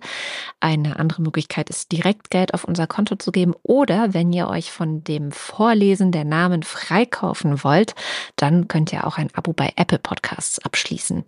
Jedenfalls. Ihr könnt uns natürlich auch, wenn ihr uns seht, Koffer mit kleinen, nicht nummerierten Scheinen übergeben. Das ist äh, keine Möglichkeit. Bei mir schon. Jedenfalls kommen jetzt die Ultras. Das hat ja wirklich mal jemand gemacht, ne? So ein, klein, Koffer. So ein ganz, ja, so ein ganz kleines Plastikköfferchen, so ein, so, weißt du, so ein Puppenköfferchen, da so ein Schein reingeknüllt, so ein oh. Fünfer irgendwie. Die hier Trinkgeld. Süß. Super. Wir beginnen mit den Ultras. Dins 1. Babette Bauer. Guido Baulich. Alexander Bonsack gibt sich über die Feiertage die hemmungslose kalorische Kante und jammert dann auch nicht zum Jahresauftakt wegen Übergewicht. Ja, ich habe auch mehr oder minder aufgegeben. Ich dachte, also ja, komm, bis, bis 1.1. Scheiß drauf. Marc Bremer. I could have been someone, well, so could anyone. You took my dreams from me. When I first found you, I kept them with me, babe. I put them with my own, can't make it all alone. I built my dreams around you, the boys of NYPD choir. Still singing Galway Bay and the bells were ringing out for Christmas Day. Wing Commander Lord Flashhearts Verbotsliste zur Rettung der Welt. Ab sofort verboten ist das Steuergeheimnis. Oliver Delpi. Für mehr Hundesnacks der Maya Fanclub. Silke Dietz. Doppeldecker Fahrrad. Olaf und Fiete. Erik Fröhlich. Der Monkey Dom für Holger. Cecilia Maribel Gutierrez Sepulveda del Wagner. David Hasenbeck. Adrian Hauptmann. Stefan Havranek. Katharina Hüll. Der Dösewicht ist immer noch am feigsten, weil ihr nicht erraten werdet, wo er neulich war, als ihr den letzten Gruß vorgelesen habt. Was haben wir denn da für einen Gruß vorgelesen und was hätten wir denn da erraten können? Hm. Ich habe nicht die leiseste Ahnung. Ich, ich sowieso nicht. Der Jan. Matthias Johansen. Arndt J. Kästner. Was? Keine Kapern? Jule Krohn. Sabine Lorenz. Müsli Müsli Miam Miam Miam. Rufus Platus. Nu sagen Chris und Moni. Jörg Scheckis für mehr Flausch. Christi Tönig zu. Joachim Urlas. So dann muss und so weiter. Jens Viehweg. Bernd und Froschi W. Möller. Andreas Werner. Justus Wilhelm. Und hier der Fanclub. Anja und Jan wieder in Bielefeld. Jan und Steffi empfehlen euch Time is Up und so weiter. Lisa und Sebastian. Timo Altfelde. Katrin Apel, Matze aus Spandau, Simon Axmann, Dirk B., Sebastian Banse, Johannes Bauermann, Thomas Bauer, Jan Beilicke, Florian Beisel, Oben, Peter Blachani, Jan Blendek, Bibi Blocksberg, Björn Borner, Markus Boslett, Sven Böing, Klaus Breyer, Daniel Bruckhaus, Martin Buchka, Marion Burger, Clemens Langhans und Christoph Henninger. Hold fast, tides are turning, flames roar, fires are burning. Christoph Henninger und Clemens Langhans. We'll all be returning if we sail together. Gian-Andrea Konzett. Katrin Czernotzki. Thomas D. Felix, der vor lauter Müdigkeit Red Bull trinken muss, damit er beim morgendlichen Breikochen nicht wieder einschläft. Eigentlich heiße ich Dana. Der Wind, der Wind, das himmlische Kind. Cristiano del Tauscho. Kekse. Der Begriff Leitkultur wird in der Kulturwissenschaft so gut wie gar nicht ernst genommen. Er ist eine komplett postfaktische Waffe im Kulturkampf, die politisch leider Punkte bringt. Roland Erck. Aktuelles aus dem Fachblatt Postillion. EU-Gipfel. Orban traut sich nicht mehr auf Toilette, weil er Angst hat, dass dann ohne ihn abgestimmt wird. Sehr schön. Claude Fankhauser. Matthias Flader. Warum hat er so viel Scheiß im Kopf? Matthias Flader. Wenn du den Fnord nicht siehst, kann er dich auch nicht essen. Oliver Förster. Der Fossibär. Olli Frank. Andreas Freund. Mariana Friedrich. Alice und Biele wünschen frohe Weihnachten. Schrei dein Scheiß ins Internet und so weiter. Hallöchen, liebe Weihnachtsgrüße aus dem schönen Münsterland für die, die nicht wissen, wo Hiltrup und Steinfurt liegen. Ich finde aber Steinfurt klingt auch, als könnte es woanders liegen. Vielleicht gibt es da auch einen Steinfurt. Vielen Dank für eure tolle Arbeit. Mareike Geib. Der Gotti. Jörn Arne Göttich und Maurice Kloß sagen Danke für die wöchentliche Bereicherung. Daniel Griesel. Bärbel Grothaus. Sally der Pinguin grüßt alle, die sie kennen. Und Kati grüßt Joni. Ricardo Gatter. F und H. Annika H. Simon Häkler. Marco Hager. Antje Hanuschka. Andrea und Hans. Silke Hartmann. Frau Rabé hasst Schnee. Lars hat das Gefühl und so weiter. Der Alexanderhauser. Jan Heck. Sven Hennessen. Hans Herbst. Ralf Herbst. Tobias Herbst hört hier privat zu. Katharina Herbst. Wünscht euch schöne Feiertage, Verzeihung. Miriam, Jenny und Stefan Herzog. Michael Heine. Nils und Hilke. Roland. Hoch lebe der König. Der Benjamin. Roland. Pia und Thomas in Hausenbach. Der Oberfrittenbach ist ein typischer Emmentaler Graben. Hat Uroma eine Uhr um, ist Uromas Uhr um die Uroma drum. Tobias Johannes. Tobi X. Tobi, Tobi K. Verzeihung, das ist ein K. Ich habe die Brille nicht auf. Philipp Kaden. Kaltes, kaltes, klares Wasser. Arne Kamola. Was ist das Lieblingsessen von Piraten? Kapern. Kamikaze. Sebastian verweist auf Enno von Friedland und beruhigt die werte Hörerschaft. Keine Sorge, die Herrschaft der Maschinen dauert nur bis zum ersten benötigten Update. Anja und Bruno Kirschner. Jasmin Kieselirmak. Tim Klausmeier. Andreas Klein. Oliver Kleinert. Alexander Klink. Christopher Kluwe. Jessica Kogoy. Thomas Kohler. Markus Krause. Magali Kreuzfeld. Felix Kronlage Dammers. Thomas und Corina. Oliver Krüger. Oliver Kulfink. Annette Kusma. Fabian Lange. Pisse Langsocke. Detmar, ich brauche das hier für mein Ego Liesen. Nico Linda. Florian Link. Samuel Lipke. Mein Name ist Ipsum Lorem Ipsum. René Ludwig. Robert Manik. Martin Meschke. Nevermind. Johannes Möller. Die Mulle.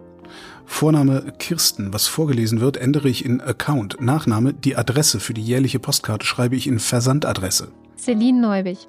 Frank Nitsche. Agnes Nöll. Thorsten W. Noll. Jennifer und Norbert. Bernd Nossen. Ey, du Opferkathole. Michael Ott. Boris Perner. You'll never get a second chance. Plan all your moves in advance. Nils Plantold. Josef Porter. Claudia Pschack. Sebastian Quapp. Axel Rasmussen. Ich glaube an das Gute im Menschen, rate aber, sich auf das Schlechte in ihm zu verlassen. Florian Rempel. Florian rempelt Sabine Reppschläger an. Sabine Reppschläger. Miriam Richter wieder Henker. Marc Riese. Anna Roth. Sven Rudloff. Rüd Rutz. Der Schommi sagt Danke. Jürgen Schäfer. Christian Schluck. Christian Schmidt. Janine Schöne. Danke und schöne Grüße. Susan Schulze. Dirk Schumann. Chip, Chip, Chip und Chap und so weiter. Markus und Julia sind Fans der Wochendämmerung, genau wie Der Kopf ist nicht zum Nicken, sondern zum Denken da. Alexander Spakowski. Daniela, der Bildungsrat von unten, kommentiert die SWK-Empfehlungen zum Lehrkräftemangel stark. Christian Steffen. Christian Steifen. Blasenstein. Fotzen, Pfo Nein. Pfotenziegelstein. Pommesstein. Thomas Stein. Sabine Stern. Suse und Martin Stöckert. Larissa Struzina. Günther Stück. Claudia Taschow. 19. And Somebody once told me the world is gonna roll me. Matthias Thomel. Moritz Timm. Mr. Tipp Und Anna und Gregor sind hocherfreut, denn sie sind mal wieder gepflegt angeschickert. Bei Priscilla und Gwyneth Molesworth gibt's nämlich ständig Glühwein mit Schuss. Sebastian und Henry. Lucy sagt Danke für die Wochendämmerung und remember, be gay to crime und hört auch den Lila-Podcast. Martin Unterlechner. Jan van Winkelreue, Henning Feller. Robert Ferst, Audra Fischer. Yannick Völker. Professor Dr. Pastor von Ball. Man tut, was man kann. Ich versuche den Witz zu finden. Dauert wahrscheinlich ewig. Andreas Waschk. Tim Weber, Ingo Weiser. Martin Wittmann, Mein Name ist Lose. Wird es günstiger, wenn ich hier gleich mehr nehme? Tobias Wirth, Fauli das Faultier wünscht allen chillige Weihnachten. Cindy und Timmy Wüst. Uwe Zieling. Sag Nein zur Arbeit. Mapt. Banafk. und Martin Balaschk. Vielen herzlichen Dank. Ja, vielen Dank. Ich spare auf ein neues Sofa.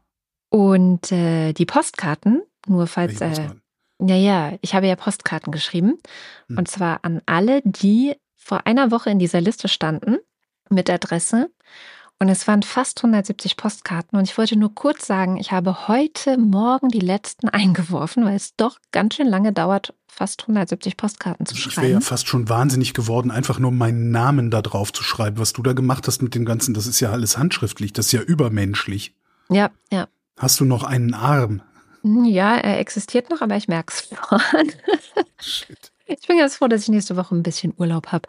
Jedenfalls ähm, kann es sein, dass die nicht mehr ganz pünktlich zu Weihnachten kommen. Das tut mir leid, aber ich habe es nicht anders geschafft. Wollte ich nur schon mal. Die Erwartungen, ne? das Erwartungsmanagement ist wichtig. Und das war die Wochendämmerung vom 22. Dezember 2023. Wir danken für die Aufmerksamkeit. Tschüss.